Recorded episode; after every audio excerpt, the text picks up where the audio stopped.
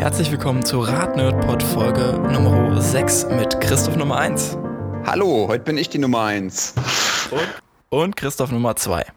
Moin, moin. Hier ist Christoph Nummer 2 auch wenn sich in einem unserer anderen Formate für dieses Format schon etwas gewünscht wurde, haben wir heute äh, leider doch leicht anderes Thema. Es geht um die Leistung, Leistung, Leistung und welche Daten man eigentlich beim Radfahren alles kreiert und wie man sie ausnutzen oder auch, naja, hm, abwandeln kann und wie der ganze Weg dorthin war.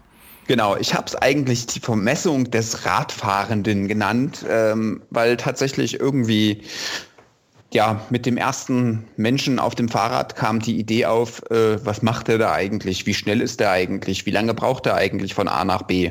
Ist es denn nun schneller als zu Fuß zu gehen und wird einem schlecht ab, wenn man schneller als 15 km/h ist? Keine Ahnung. Ja, bei mir im ähm, Kalender stand es mit irgendwas mit Daten. Also. stimmt, stimmt ja in gewisser Weise auch. Ja, wo, wo, beginnt denn diese ganze Reise? Ab wann äh, fangen wir denn wirklich an, mal Daten über das Radfahren zu sammeln und in welcher Form eigentlich? Boah, also, also ich glaube, es gibt keinen Beleg darüber, wann das erste Mal jemand gesagt hat, wie schnell so ein Fahrrad fährt oder wie lange er für eine Strecke überhaupt braucht. Aber ähm, ich denke schon, dass äh, mit der ersten Radfahrt wurde geguckt, ist das eigentlich schneller als zu Fuß gehen? Und wenn ja, wie lange brauche ich denn von A nach B? Und dann, glaube ich, kam auch irgendwie irgendwann der erste Vergleich von zwei Menschen auf dem Fahrrad oder vielleicht auch mehr Menschen. Ähm, und ich glaube, am 8. Dezember 1867 fand dann das erste Radrennen statt. Ähm, und ich glaube, das kann man so tatsächlich als die Geburtsstunde des äh, Datensammelns übers Radfahren sehen. Okay, also rein aus dem, haben wir jetzt schon wieder wie häufig bei unseren Themen eigentlich schon so einen sportlich kompetitiven Hintergrund, der irgendwie zu so einer Entwicklung beim Fahrrad führt. Ich denke schon, aber ich glaube, es wird sich im Verlauf noch feststellen, ähm, dass es eigentlich zurzeit, also in meinen Augen eigentlich gar nicht mehr rein so ein sportliches Ding ist. Aber ich glaube, da kommen wir viel später zu. Also innerhalb der nächsten 35 Minuten, die wir Zeit haben. Okay, denn äh, bei der, ja, wenn es darum geht, ähm, Zeiten zu messen, dann geht es ja eigentlich auch mal darum, wie schnell bin ich, also es geht in der Regel um das Verhältnis von Strecke zu Zeit. Wie geht denn diese Messung los, abgesehen von, naja, da habe ich irgendjemand mit einer Stoppuhr an Punkt A und jemand, der das irgendwie, keine Ahnung, wie zu Punkt B kommuniziert hat oder vielleicht im Kreis gefahren wurde und dann gemessen? Das ist genau der Anfang. Also ich glaube, es gab lange keine andere Möglichkeit, Zeit zu messen. Ja, das ist ja auch die einfachste Methode, die mit äh, sehr wenig Aufwand und sehr wenig Technik umsetzbar ist, äh, wie man es jetzt heutzutage jetzt nicht mehr unbedingt beim Fahrradfahren macht, aber meinetwegen noch bei sehr einfachen äh, Lauftraining in der Schule. Aus dem kann ich ja dann einiges ausrechnen schon mal. Also wenn ich die Zeit habe und weiß ungefähr, wie die Strecke lang ist, dann kann ich ja auch schon mal zumindest erfahren, welche Geschwindigkeit zurückgelegt, also mit welcher Geschwindigkeit man sich fortbewegt hat. Aber natürlich nur Mittelwert dann. Aber nicht genau, mehr, mehr zum Beispiel für bestimmte Segmente. Genau, es genau. gibt halt eine durchschnittliche Geschwindigkeit. Ähm, du weißt aber nicht, wenn da irgendwie ein Berg zwischendurch ist und du fährst den Berg hoch und den Berg runter, äh, ist die Durchschnittsgeschwindigkeit, was weiß ich, äh, 20 km/h. Dabei bist du halt nur mit 10 km/h den Berg, Berg angefahren, aber mit 50 km/h den Berg runter und das kannst du halt nicht unterscheiden an der Stelle. Und ja, ich glaube, dann gab es mal irgendwann äh, schlaue Leute, die die Segmente immer kleiner gemacht haben. Da hat sich einer auf den Berg gestellt und einer am Ende des Berges. Dann hat du wenigstens noch eine Zwischenzeit. Aber das war natürlich nur im sportlichen Bereich. Im Alltag, glaube ich, ging es tatsächlich nur darum, wie lange brauche ich zur Arbeit, wie lange brauche ich, äh, um einkaufen zu fahren, ich weiß es nicht, oder zur Oma zum Mittagessen. Ja, wann wird es denn dann präziser? Das ist eigentlich auch nicht so ganz einfach zu sagen, weil ähm, natürlich wurden die Messmethoden gerade bei Radrennen immer vereinfacht, aber im Prinzip gab es bis in die, ich sag mal, 70er, 80er Jahre keine verlässliche Messmethode für jemanden, der auf dem Rad sitzt und irgendwo allein unterwegs ist, es sei denn, er hat natürlich eine Uhr und hat die Zeit selbst irgendwo gestoppt. Aber dann gab es tatsächlich so ab den 70er, 80er Jahren so die ersten Kilometerzähler am Rad. Und das kann man sich aber nicht so vorstellen, dass man das wie heute so problemlos ähm, am Fahrradcomputer abliest, sondern das waren tatsächlich so Nabenkilometerzähler. Da hatte man im Prinzip so eine Art tickendes Ding, das sich bei jeder Radumdrehung ein Stück weitergestellt hat. Äh, und das hat dann die Kilometer gezählt. So konnte man dann zumindest wissen, wie viele Kilometer man an einem Tag oder dann auch eine Gesamtkilometerzahl gefahren ist. Das heißt, ich weiß erst nach der Radfahrt eigentlich nur ungefähr, welche Strecke ich zurückgelegt habe und noch nicht wirklich darüber, wie schnell war ich jetzt eigentlich, wie lange habe ich dafür gebraucht und sowas. Nee, nee, das ist am Anfang tatsächlich ähm, völlig undenkbar. Und wie kann ich mir das... Ja, also du, du weißt es während der Fahrt halt nur, wenn, wenn du dann schon drauf gucken kannst. Allerdings dadurch, dass die wirklich an der Narbe damals waren, diese Kilometerzähler, äh, ist das natürlich relativ schwierig. Wobei von dem, was ich gelesen habe, ich habe sie live nie gesehen, war es wohl bei manchen, wenn man entsprechend gut gucken konnte und sie positioniert waren, wohl möglich, sie zwischendurch schon abzulesen. Aber die Geschwindigkeit konnte man natürlich daraus nicht ermitteln, sondern nur die gefahrenen Kilometer. Also wenn du gut rechnen konntest und ziemlich genau die ja, Zeit gestoppt hast, um einen Kilometer zurückzulegen, das, das, ist tatsächlich auch möglich, aber äh, brauchte halt äh, viel Kopfrechenschmalz äh, beim Radfahren. Und, sagen, äh, dann, dann, brauchst du auf jeden Fall viel Schmalz und natürlich äh, eine Uhr dabei. Ja, ja und du genau. musst äh, sehr langsam fahren, weil ansonsten kriegst du Probleme, wenn du da nebenbei noch drauf gucken möchtest. naja, auch, ja. also langsam fahren war auf dem, ich glaube, von vielen Radfahrern noch nie die Stärke. ja. Nee, also wie gesagt, das sind ganz einfache Methoden. Das war auch natürlich keine Sache für den Radsport. Das war für den Hobbyradfahrer, das war für den Tourenfahrer in den 70er Jahren vielleicht oder in den 80er Jahren, die das interessant fanden. Und wenn man heute auf Google Maps oder so oder sich irgendwo eine Route planen lässt, mit welchem Routenplaner auch immer, weiß man ja eigentlich schon vorher, wie weit es ist. Damals konnte man tatsächlich irgendwie nur schätzen, oder natürlich genau mit einer ziemlich präzisen Karte das mal ausmessen. Aber ja, äh, das können wir uns heute, glaube ich, alle nicht mehr so genau vorstellen. Äh, so eine Distanz, wenn man nicht weiß, wie weit es ist und so weiter. Heute sind wir da, glaube ich, ganz schön verwöhnt alle. Hm, aber das heißt ja dann auch, das war jetzt nicht unbedingt was für einen Radsport, hast du gemeint, das Ding war wahrscheinlich auch ziemlich schwer und nicht sonderlich praktikabel und wurde wahrscheinlich auch nicht von Serie verbaut, sondern musste man dann irgendwie extra ranbauen, oder? Genau, das ist ein Nachrüsting, aber es ist halt tatsächlich wirklich relativ klein. Also das kann man sich eigentlich so, wie kann man sich das vorstellen? Kennst du so einen Rundenzähler, den man, ähm, so, ein, so ein kleines Ding, wo man mit dem Daumen drauf drückt, um das eins weiterzuzählen, auch gerne bei in Clubs oder so verwendet, an der Tür, damit man guckt, wie viele Leute schon drin sind. Ähm, so ein kleines Ding ist das halt, ja. Ähm, ja, äh, aber also wie gesagt, das ist jetzt kein Gewichtsfaktor. Aber wie gesagt, es war eigentlich nicht für den Radsport gedacht, sondern tatsächlich eher so für den Hobbyradfahrer, weil der Radsportler in der Regel wusste, wie lang er, wie lang die Strecke ist. Okay, wie geht's denn dann langsam weiter? Also war jetzt nicht sonderlich praktikabel, hat wahrscheinlich damit auch dann nicht sonderlich den großen Anklang gefunden. Nee, also ich glaube, weiter ging es dann tatsächlich auch noch mit mechanischen Lösungen. Ähm, das heißt, es wurde da sehr viel über die Umdrehung des Rads. Also man kann es ist ja eigentlich eine relativ einfache äh, Mathematik. Ähm, man weiß, den, man kennt den Umfang des Laufrads und wenn das sich einmal rumdreht, weiß man, welche Strecke zurückgelegt wurde. Und äh, wenn man dazu noch eine Zeit hat, dann weiß man auch, ähm, wie die Geschwindigkeit ist. Und dann gab es Tachos, tatsächlich, das sah aus wie ein Autotacho mit einem Zeiger ähm, und einem Kilometerzähler, den man sich dann auch schon ans, an den Lenker schrauben könnte, sodass man tatsächlich am Lenker sehen konnte, wie schnell man ist, mit so einem richtig schönen, klobigen Autotacho. Also die hatten dann noch klassische Zeiger halt, ne, der entsprechend dann geschwenkt hat. Ähm, und es gab sogar auch welche. nee, das nicht. Aber es gab auch sogar welche, die dann, äh, die im äh, Scheinwerfer verbaut worden sind und da dann die Geschwindigkeit angezeigt haben. Äh, auch sehr hübsch. Äh, können wir vielleicht danach nochmal ein Foto verlinken, halt äh, für die Nostal Nostalgiker unter uns. Äh, auf jeden Fall sehr interessant. Ja, und ich glaube, als es dann so weit war, ähm, hat auch der Radsport irgendwie so langsam da ein Auge drauf gehabt und zu sagen, eigentlich wäre es ja ganz cool für unsere Sportler, äh, mal zu wissen, erstens, wie schnell die sind, zweitens, äh, was die äh, für Strecke zurücklegen, auch aus Trainingszwecken.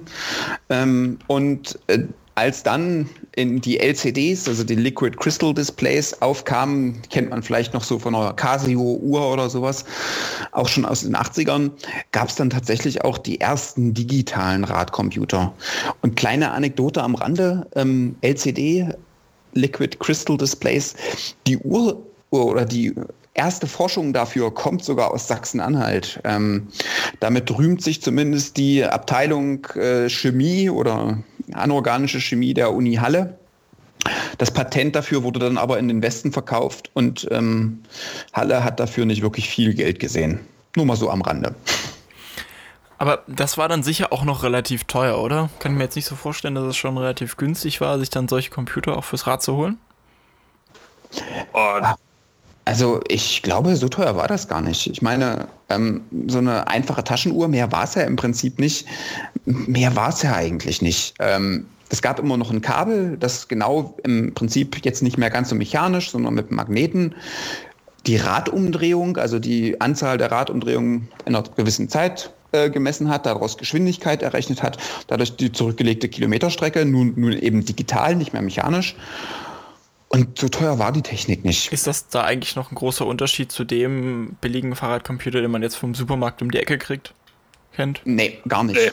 Das Gar ist nicht. eigentlich genau das gleiche Prinzip. Also du hast halt einen Magneten verbaut äh, an einer Speiche im Rad, der halt äh, entsprechend sich dreht und dann, wenn er einmal rum ist, halt wieder das Signal gibt an den Nehmer, also den Signalnehmer, der dann äh, an der Gabel verbaut ist. Äh, also normalerweise entweder mit Kabelbinder oder mit so einem Gummi, äh, dass halt jetzt eine Umdrehung äh, zurückgelegt worden ist und äh, entweder gibt man halt die ungefähre Reifengröße ein oder man kann sie auch Millimeter genau eingeben, entweder ausmessen oder es gibt teilweise dann halt auch Vorgaben dafür von den Herstellern, wobei wenn man sie genau ausmisst, dann berücksichtigt man halt auch den Druck, der dann gefahren wird auf den Reifen und hat es dann entsprechend nochmal ein bisschen genauer. Ähm, aber das Prinzip ist genau das, ja. Okay. Aber das heißt, ich kann jetzt erstmal aktuell erfassen, wie schnell fahre ich genau in diesem einen Moment. Oder hatten die auch schon Speicher dann? Genau, also es gab da natürlich irgendwie so eine Speicherfunktion für die Tageskilometer, was man so kennt. Das war damals schon relativ einfach möglich. Also Tageskilometer, Höchstgeschwindigkeit, Gesamtkilometer, äh, Stand, den man dann irgendwann mal nullen musste, wenn man das wollte. Also nach einem Jahr oder so, dann konnte man halt mit dem Fahrrad wissen, ich bin dieses Jahr sage und schreibe so und so viel Kilometer gefahren. Also die, die kabelgebundenen mechanischen Tachos, die hatten damals halt wirklich nur einen Kilometerzähler insgesamt, äh, natürlich die Anzeige der Geschwindigkeit, wobei manche dann wohl auch schon Tageskilometer hatten, die dann halt immer genullt werden mussten. Mhm. Aber mit den dann elektronischen, zwar dann auch erstmal kabelgebundenen Tachos, also den Radcomputern, was Christoph 1 eben schon meinte, war dann halt relativ schnell deutlich mehr möglich, wie beispielsweise halt die äh, Durchschnittsgeschwindigkeit, Maximalgeschwindigkeit, ähm, solche Sachen da natürlich dann einfach mehr Daten auch äh, zu erheben und zu speichern. Ja, aber was will ich denn jetzt eigentlich noch mehr? Ich habe ja alle eingangs gestellten Bedürfnisse und Fragen eigentlich erfüllt. Geschwindigkeit, Durchschnittsgeschwindigkeit, ich kann ungefähr wissen, wie schnell ich fahre. Woran fehlt es noch? Ähm, an Navigation zum Beispiel. Also für den, für den Alltagsradler, für den Tourenradler, der will vielleicht irgendwann mal wissen, wo lang er gerade fährt, wenn er im unbe unbekannten Terrain äh, möglich ist. Und dann, glaube ich, kommen wir auch zu dem, was ähm, ja die Vermessung des Menschen. Also irgendwie hat ja jeder heutzutage, also natürlich nicht jeder, aber zählt Schritte, äh, zählt mit seinem Fitnessarmband, wie viel er sich bewegt hat, misst mal den Ruhepuls, misst mal den Puls in Aktion. Und alle diese Sachen kamen dann natürlich erst über den Radsport. Ähm, ich sag mal so ab Anfang der 90er oder vielleicht auch schon ein bisschen vorher. Ähm, auch in die ja, in den Fahrradcomputerbereich und haben sich von da natürlich vom Spitzensport bis äh, heutzutage bis zum Hobbysport, aber auch tatsächlich bis an Leute durchgesetzt, die eigentlich gar keinen Radsport betreiben, sondern tatsächlich nur freizeitmäßig mit ein bisschen mit dem Fahrrad oder auch Hobby, also im Alltag mit dem Fahrrad durch die Gegend fahren. Also es ist, glaube ich, äh, ganz divers und ähm, da gibt es halt ganz verschiedene Werte, die man noch wissen kann, zum Beispiel die Trittfrequenz, also wie schnell oder wie oft, wie viel Umdrehungen mach, mache ich im, äh, pro Minute mit der Kurbel. Dann natürlich die Herzfrequenz. Ähm, eine Höhenmessung ist ganz interessant, äh, wenn man tatsächlich mal bergauf und bergab fährt. Und dadurch auch eine Steigung beziehungsweise ein Gefälle, damit man mal weiß, okay, wie steil ist das denn hier, was ich gerade hochfahre. Und dann natürlich für die Sportler äh, die Leistung. Also wie viel Energie brauche oder wie viel Watt brauche ich denn hier tatsächlich oder setze ich denn ein, um gerade zu fahren und damit steuern halt Sportler ihr Training. Brauche ich dafür nicht noch viel, viel mehr Daten irgendwie? Also, um das alles zu erfassen, brauche ich auch Daten über die Person, die Rad fährt, oder? Ja, einerseits das und andererseits brauchst du natürlich die entsprechenden Sensoren, die dann diese Daten auch überhaupt äh, erfassen können, wie die Herzfrequenz halt klassischerweise über einen Brustgurt, heutzutage aber auch oft über optische Herzfrequenzmesser, die dann halt in den von Christoph 1 schon genannten Fitnessarmbändern verbaut sind oder Smartwatches, äh, Sportuhren, äh, die verschiedenen Kategorien, die es da halt gibt. Äh, oder natürlich ein Trittfrequenzsensor, der dann entsprechend normalerweise an der Kurbel und am Rahmen verbaut ist mit einem Gegenstück. Ja, und äh, natürlich, um dann die Leistung zu messen, einen, einen Leistungsmesser, Powermeter, äh, Watt, Messkurbel, gibt es auch diverse Bezeichnungen für und ähm, die dann aber teilweise integrierte Trittfrequenzmesser haben. Also du brauchst tatsächlich zusätzliche Sensoren, wenn du dann noch zusätzliche Sensoren, äh, Daten über den Fahrer hast, also wie zum Beispiel das Gewicht, ähm, kannst du natürlich einen gläsernen Radfahrer erstellen. Das ist für die, ich sag mal, 95 Prozent, naja, vielleicht 90 Prozent der Radfahrenden überhaupt nicht interessant. Aber für den Sport ist das natürlich wichtig. Je mehr Daten, desto besser kann man sein Training steuern, desto besser kann man seine Energie im Rennen planen. Ähm, gerade bei den Triathloten, Triathleten ist so ein äh, gläserner Sportler ganz wichtig, weil auch wenn die da irgendwie ich weiß nicht, acht Stunden unterwegs sind, erst schwimmen, dann Radfahren, dann laufen, dann müssen die tatsächlich so genau über ihren Körper Bescheid wissen, ähm, dass sie halt wirklich jede Minute auf dem Rad genau planen können. Und da ist dann wichtig halt, dass man alles kennt. Genau. Also die entsprechenden Triathleten nutzen natürlich dann äh, auch die Technik, also natürlich nicht die Trittfrequenz, aber ähm, die Herzfrequenz, äh, sowohl beim Laufen, teilweise auch beim Schwimmen oder beim Schwimmen dann auch die ach, mir fällt der Name gerade nicht ein, äh, gibt es auch so eine tolle Zahl, wo es dann um die Schwimmeffizienz geht und die Anzahl der, der Schläge so gesehen. Ähm, und da natürlich dann, wie Christoph Eins schon meinte, insgesamt einfach dann der, der gläserne Athlet im Endeffekt, um natürlich ähm, die Leistung immer weiter zu optimieren und auch über die komplette Wettkampfzeit dann auch die volle Leistung irgendwo bringen zu können. Ähm, und natürlich auch das Training zu optimieren äh, dahingehend. Ja. ja. Ja, also ich selbst äh, komme ja ein bisschen aus dieser Ecke beruflich ähm, und ich habe hier äh, nicht so wie mein Chef, der hat meistens irgendwie zwei oder drei Radcomputer an, so, an seinem Rad, um nicht sich zu vermessen, sondern Geräte zu testen.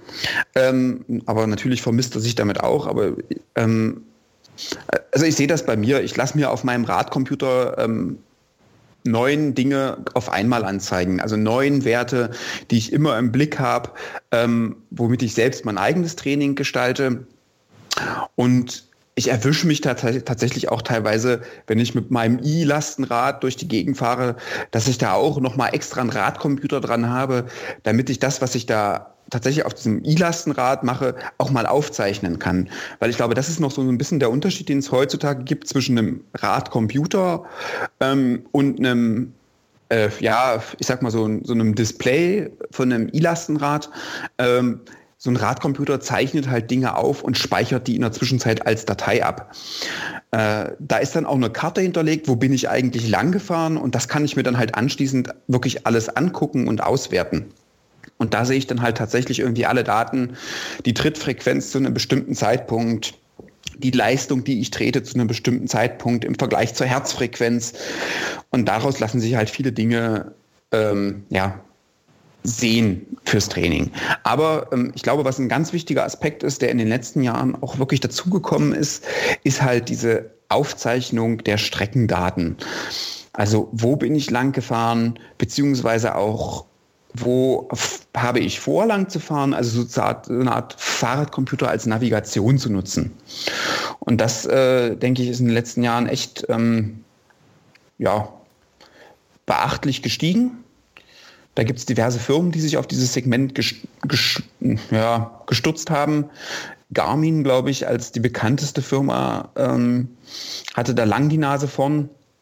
Aber natürlich auch alle anderen Hersteller von irgendwelchen Navigationsgeräten, die man vielleicht so aus dem Auto kennt und so, haben dann auch gesagt, ey, äh, das, das Radfahren ist ein Markt, da müssen wir uns mit beteiligen. Aber ist es nicht inzwischen eigentlich schon so, dass der Fahrradcomputer das Smartphone ist?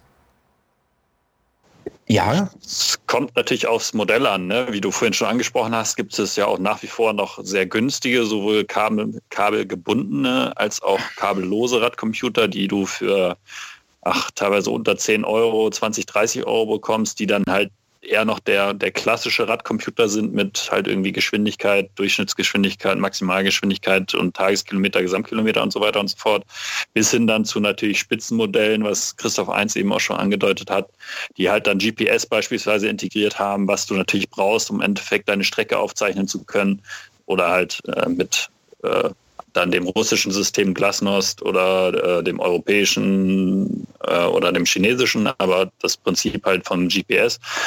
Ähm, und du dann halt auch die anderen äh, Daten da mit integrieren kannst, was halt die normalen klassischen Tachos nur teilweise können.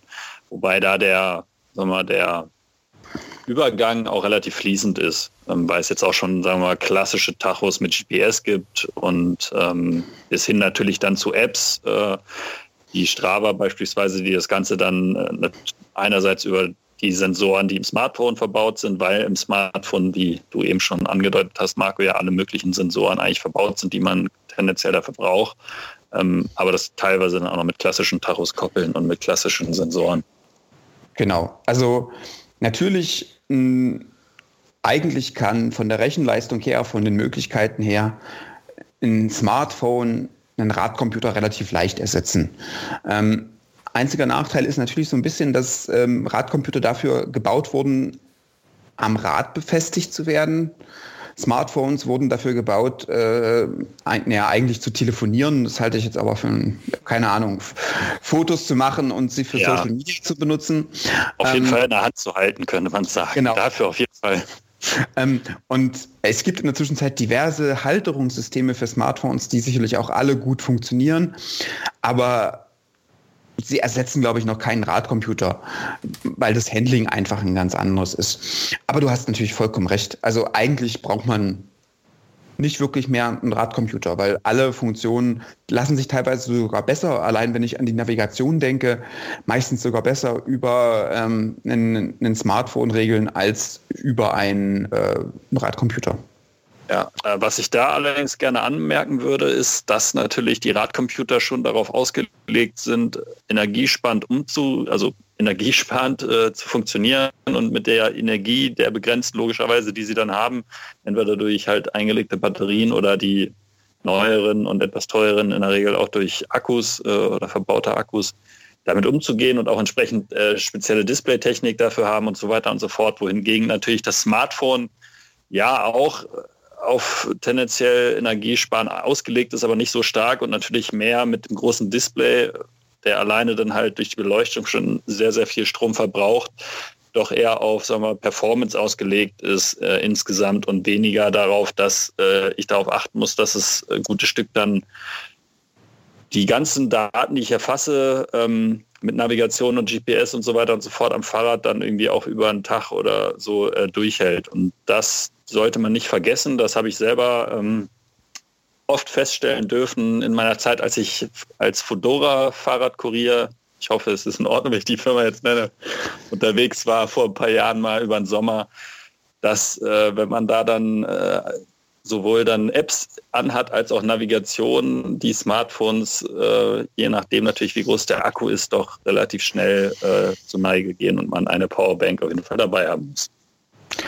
Ja, also stimme ich dir vollkommen zu. Ähm, Akkuverbrauch ist natürlich, darauf sind Radcomputer optimiert. Die haben halt begrenzte Funktionen. Die können eben in der Zwischenzeit zwar auch dir zum Beispiel zeigen, ach, ich werde gerade angerufen, weil sie mit deinem Telefon verbunden sind, aber du kannst damit halt nicht telefonieren. Also ist mir jetzt nicht, zumindendest nicht bekannt, gibt es vielleicht auch, aber ähm, ich jetzt auch nicht. Warum sollte nee, ich auf meinem ähm, Radcomputer telefonieren? Das ist etwa.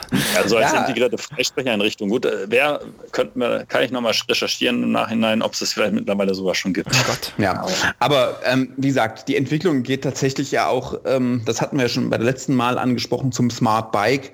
Dazu gehört einfach, äh, dass du viele Daten und äh, sammelst und äh, ob das nun tatsächlich der Radcomputer ist oder vielleicht zukünftig auch ein in einen Helm mit Visier integriertes Head-Up-Display oder eine Sonnenbrille mit einem Head-Up-Display. Das hatten wir auch schon mal alles angesprochen. Ähm, es gibt diverse Möglichkeiten, das darzustellen und ähm, ich denke, da wird uns die Entwicklung in den nächsten äh, Jahren auch noch viel zeigen. Ja. Ähm, ich denke auch zum Beispiel, dass der nächste Schritt bei den ganzen E-Bikes dahin gehen wird, aber ich glaube, es gibt sogar schon, dass du deinen dein Radcomputer am E-Bike dir aussuchen kannst, welchen du nimmst. Ob du einen einfachen nimmst, der nur ähm, tatsächlich irgendwie die Geschwindigkeit anzeigt und wo du die äh, Intensität der Unterstützung einstellst, bis hin aber natürlich zu vollwertigen Radcomputern, die du auch zu einer Tourenplanung nutzen kannst und die dir deine Tour mit aufzeichnen. Also ich denke, das wird auch alles in den nächsten Jahren kommen. Ja, äh, also ja. Es gibt da auch schon ein System, das war ein Startup, das wurde aufgekauft von Bosch, Neon heißt der Display jetzt, ich weiß gar nicht mehr, wie das Startup heißt, das ist genau das, was du angesprochen hast, im Grunde die Kombination der vorher doch relativ einfachen Displays der E-Bikes, äh, wo dann halt nur Geschwindigkeit und ein paar andere Daten angezeigt wurden, mit den ganzen, was man sonst so heute kann, halt Navigation und so weiter und so fort, Anzeigen von weiteren Daten, wenn man die entsprechenden Sensoren hat, halt zum Smart Bike oder dann der, der Leitstelle des Smart Bikes im Endeffekt. Ja. Hat natürlich auch den Vorteil, dass ich, äh, wenn ich lange Touren unternehme, vielleicht auch mal angezeigt bekomme, wo ich denn mein Smart oder mein Fahrrad wieder aufladen kann, weil das wird dann auch wieder nötig, weil äh, ewig halten Akkus nicht. Okay, wenn ich jetzt als ganz ähm, unbedachte Verbraucherin, auch ein komisches Wort, ähm, an die Sache rangehe und sage, jetzt möchte ich aber mal wirklich Daten darüber erheben, wie fahre ich eigentlich Rad. Was ist denn dann der erste sinnvolle Schritt und wie weit ist es wirklich sinnvoll, das als Otto-Normalverbraucherin zu treiben? Also, puh, es kommt immer tatsächlich drauf an, was einen da interessiert. Ähm, also ich denke, dass so, so Streckenaufzeichnung ähm, schon mal interessant ist, zu sagen, was, wie viel Kilometer fahre ich denn? Und dann ist man immer die Frage, okay, wie weit interessiert mich das, ob ich das einfach bloß mal sehen will oder ob ich da tatsächlich eine genaue Aufzeichnung habe.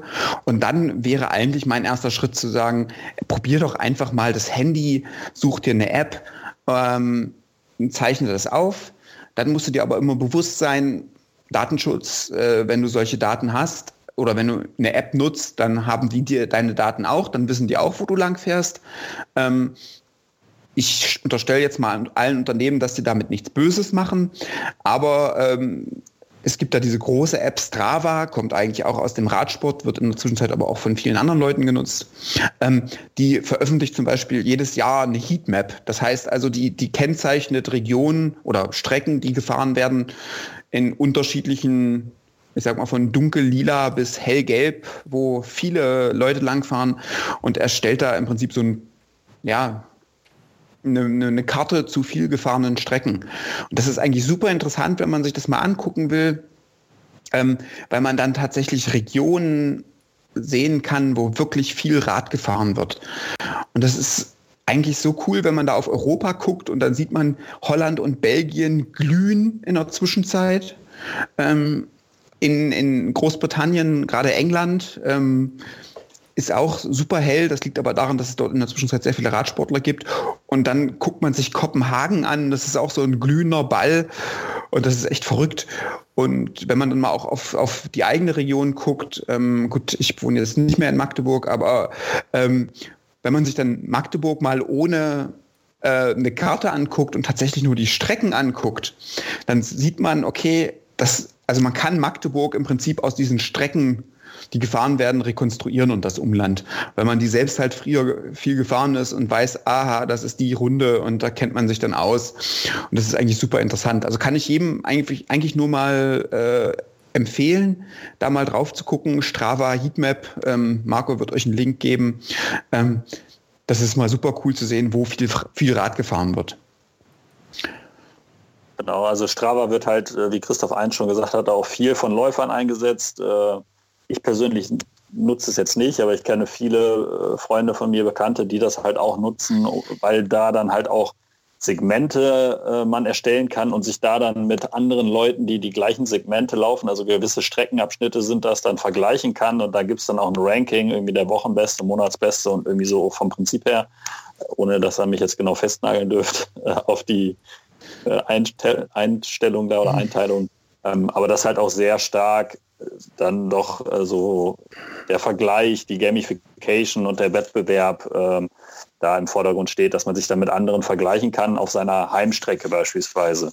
Ja. Ähm, und kann, wie schnell bin ich denn im Vergleich zu halt anderen Nutzern oder natürlich auch Freunden, Bekannten, die das dann auch benutzen. Ja, also das ist halt, wie gesagt, deine, um deine Aufgangsfrage zurückzukommen, also tatsächlich eine App, das muss dann natürlich nicht Strava sein, da gibt es auch ganz einfache Sachen, die aber alle über GPS funktionieren. Ähm, das heißt aber tatsächlich immer aufgezeichnet, wo bist du lang. Ähm, in der Zwischenzeit, wenn man Google nutzt und äh, da tatsächlich ähm, so die, diese Zeitachse aktiviert hat, dann kann man theoretisch sogar das nutzen. Ähm, weil da, äh, das ist so ein Feature von Google, was ich eigentlich ganz schrecklich finde, mhm. weil man, weil es automatisch angestellt ist. Also ich kann im Prinzip die letzten, ich glaube, vier, fünf Jahre jeden Tag dir genau sagen, wo ich war, weil das alles in meinem Handy gespeichert ist. Kann man aber auch abstellen. Oder auf meinem Google-Account. Kann man abstellen. Und sollte ja, man dann auch löschen. Aber ja, aber das ist ein anderes Thema, Marco. Ähm, also da gibt es so viele Möglichkeiten in der Zwischenzeit über eine App zu starten und dann gibt es halt diverse Radcomputer. Also ähm, Garmin haben wir genannt, Wahoo als neuer großer Player da, äh, aber auch Polar und ach, VDO und wie sie nicht alle heißen. Also es gibt da diverse Möglichkeiten in der Zwischenzeit das aufzuzeichnen und äh, wenn man tatsächlich irgendwie da ein bisschen den Fuß reinkriegen will, mit einer App starten und dann gucken, was brauche ich und dann einen GPS-fähigen äh, Radcomputer sich zu holen. Das sind einfach so die, die einfachsten Schritte. Oder wenn man sagt, dieses ganze GPS-Kram interessiert mich nicht mehr, mich interessieren nur die gefahrenen Kilometer, dann äh, zum Fachhandel und äh, einen einfachen Radcomputer kaufen. Genau. Und wie gesagt, selbst die einfachen können mittlerweile ja auch schon relativ viel. Ähm, teilweise können sie sogar die Leistung anzeigen, wobei die dann nur halt sehr grob kalkuliert wird im Endeffekt. Also das ist nicht so genau wie von den angesprochenen äh, die dann wirklich äh, über entweder die Pedale oder die Kurbel die Leistung messen, aber auch die, sagen wir, einfachen Radcomputer heutzutage, wenn man nicht das einfachste Modell davon nimmt, können schon relativ viel.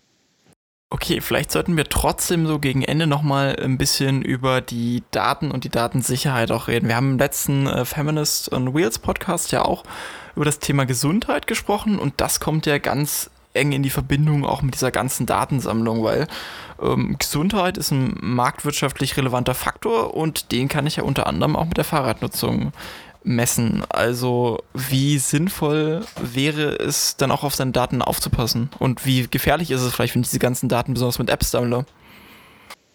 Also das ist natürlich schon sehr sinnvoll, was man immer nicht vergessen darf, was Christoph Eins schon angesprochen hat. In der Regel, wenn es Karten, also irgendwie um die Verfolgung geht und um Routen und Karten, setzen sie auf GPS und dann das GPS-Signal. Das heißt, immer wenn du dein GPS aktiviert hast, theoretisch sollten sie es nicht wissen, wenn es nicht aktiviert ist. Da kann man sich jetzt auch noch wieder drüber streiten. Google weiß in der Regel trotzdem ganz gut, wo du bist. Wissen aber diese Apps, wo du dich aufhältst. Das hat neben Auswirkungen dessen, äh, dass man natürlich weiß, wie schnell du dich wo bewegst und ähm, wohin auch noch andere Hintergründe, dass man natürlich als, sagen wir mal, Einbrecher durchaus äh, sich auch einloggen könnte, beziehungsweise einfach verfolgen könnte, da ja viele Leute auch in sozialen Medien das posten ähm, oder du auch über Freunde, also so ein pro Freunde, ja, dich befreundest, wie auch immer, teilweise äh, halt nachgucken kannst, einfach wo die Leute sich aufhalten, wo aufgehalten haben ähm, dann entsprechend nachverfolgen könntest, okay, die Person läuft jeden Sonntag und jeden Montag zwei Stunden irgendwie da, da durch den Wald und ist dementsprechend nicht zu Hause. Also könnte ich dann ja mal die Zeit nutzen und mich äh, mal die Wohnung von innen angucken. Ähm, ja, also ich bin auch der Meinung, dass bei allen GPS-gesteuerten Diensten ähm, der Nutzer tatsächlich irgendwie in der Verpflichtung ist, sich selbst mal darüber Gedanken zu machen, was da eigentlich passiert. Ähm, dass man halt tatsächlich viel Preis gibt. Ähm, also auch bei Strava zum Beispiel gibt es einen Mechanismus, der irgendwie, der weil du ja sonst immer, sag ich mal, von der Haustür sagst, hier fahre ich los, da komme ich wieder an. Und bei Strava ja. gibt es einen Mechanismus, der sagt, okay, ich blende mal den Umkreis von ein Kilometer rund um deine Haustür aus. Weil Sonst könnte ja jemand auf die Idee kommen, ah, da gibt's, da guckt sich dein Profil an und sagt, auch der fährt viel Rad, guck mal, der hat auch Fotos, der hat fünf geile Räder, die alle richtig äh, Geld kosten und ich sehe jetzt, wo der wohnt. Genau. Und dann hole ich mir mal die Räder. Und also da gibt es Mechanismen tatsächlich von den Betreibern selbst, um sowas schon, um, um solchen Dingen vorzubeugen. Auf der anderen Seite hat man bei jedem Dienst in der Zwischenzeit die Möglichkeit, Sachen aufzuzeichnen, aber nicht der Öffentlichkeit preiszugeben. Und da muss halt jeder selbst wissen, äh, was er bereit ist zu zeigen und was nicht. Und wie sieht es aus ja, mit der Nutzung der Daten durch die AnbieterInnen selbst? Also nehmen wir mal an, du Krankenkasse hat ja auch ein Interesse daran. Also das kommt natürlich immer sehr stark auf den Anbieter an. Da sollte man sich, auch wenn es natürlich sehr leidlich ist, auf jeden Fall die Datenschutzerklärung immer sehr gut durchlesen. Und auch wenn es, wie gesagt, äh, äh, ja, nicht unbedingt das Schönste ist im Leben oder man das nicht so gerne macht, sollte man sich das immer angucken oder natürlich auch entsprechende Tests sich mal angucken oder wenn dann, sagen wir, unabhängige Testinstitute wie beispielsweise die Stiftung Warentest sich die guten Stücke dann mal genauer angucken, da auch durchaus mal darauf achten, was denn dort zum Datenschutz geschrieben steht und also, wir haben ja nun mal oder seit letztem Jahr geht ja die DSGVO, die Datenschutzgrundverordnung in der EU. Seitdem äh, gelten hier natürlich auch strengere Vorgaben, wobei natürlich man immer schauen muss, wenn es dann sich um amerikanische äh, Unternehmen handelt, die müssen sich natürlich, wenn sie die Geräte in Europa vertreiben, auch daran halten, aber können sich dann doch relativ viel Freiraum noch lassen, wenn sie halt reinschreiben, sie äh, verkaufen die Daten weiter und man dem ganz zustimmt, ähm, dann kann das durchaus trotzdem DSGVO-konform sein, dass sie das dann halt tun. Und da sollte man dann halt schon darauf achten, ähm, einfach, was man dort dann im Endeffekt, wo man zustimmt, ähm, auch wenn es, wie gesagt, ein leidliches Thema ist. Okay, noch ganz kurz in äh, zwei, drei Minuten abflossend, wo geht denn die Reise hin? Was werden wir vielleicht zur Datenerfassung noch sehen in den nächsten Jahren? Was ist der nächste heiße Scheiß und was kommt gerade schon? Puh, also ich glaube, so ein paar Sachen haben wir schon angesprochen. Ähm, also Bezug auf Head-Up-Displays, Erweiterung der Funktionen für E-Bikes. Ähm, äh, was für den Radsport vielleicht zukünftig interessant wird, dass man äh, oder interessanter wird, weil es das auch schon gibt, ist so Aerodynamik-Tests, die man selbst durchführen kann. Da gibt es dann spezielle Sensoren, die man irgendwie unter den Lenker schnallt oder sowas und äh, dann tatsächlich testen kann, wie man auf dem Rad sitzt und was die effektivere Fortbewegungseinstellung ist, sage ich mal, ob der Sattel ein Stück höher, ein Stück tiefer, nach vorne, nach hinten oder sonst was kommt. Sowas kommt. Äh, Christoph? Ja, also was ich denke, was auf jeden Fall natürlich interessant ist, was so jetzt heutzutage schon bei den Leihrädern halt der Fall ist, dass dann GPS direkt verbaut ist im Rad, äh, so gesehen im Zusammenhang mit dem Computer, dass dort halt dann natürlich zum Managen der Mietflotten einfach äh, noch mehr möglich ist und das dann auch im Endeffekt möglichst oder kommen wird, denke ich, für die E-Bikes, was wir schon angesprochen haben, rein weg vom im Grunde Bordcomputer für das E-Bike hin zu dann halt ähm, der kompletten Schaltzentrale fürs E-Bike und das dann auch noch mehr integriert ins Fahrrad, glaube ich, äh, hin halt einfach zum smarten Bike, ähm, wo du dann immer irgendwie einerseits weißt, welche Daten du generierst, andererseits weißt, wo es ist, auch wenn du nicht dann halt vor Ort bist, sondern dass du sich im Kaffee sitzt und das vor der Tür steht. Ähm, und dann aber das Rad äh, weiß, ob es jetzt noch da steht oder gerade bewegt wird mit Bewegungssensoren, also im Sinne von Diebstahlprävention oder Detektion ich denke, dahingehend wird der Weg noch weitergehen, halt das, das Bike insgesamt smarter zu machen, um halt ähm, ja, einerseits mehr Daten liefern zu können, andererseits dann auch mehr Komfort und ähm, teilweise auch Erhöhung der Sicherheit, was auch mit ABS zum Beispiel dann nochmal ein bisschen mit reinspielt, was wir auch schon ein paar Mal angesprochen haben. Ich denke, da wird der Weg sich hinbewegen weiter. Ja, definitiv. Und natürlich auch ähm, das Thema Sicherheit spielt dann auch wieder eine Rolle in Bezug auf Unfälle, also das Radcomputer oder die Technik am Rad über den Radcomputer sagt äh, oder Notrufe absenden kann. Ähm, was also ich persönlich zum Beispiel heute auch schon nutze, ist tatsächlich, dass ich über die App, äh, über eine Handy-App oder auch über den Radcomputer den Standort äh, meiner Frau teile, dass die weiß, wo ich bin, dass wenn ich mal im Graben liege, äh, sie weiß zumindest, wo ich im Graben liege. Und solche Dinge werden sicherlich noch einfacher, äh, noch weiter verbreitet werden in den nächsten Jahren.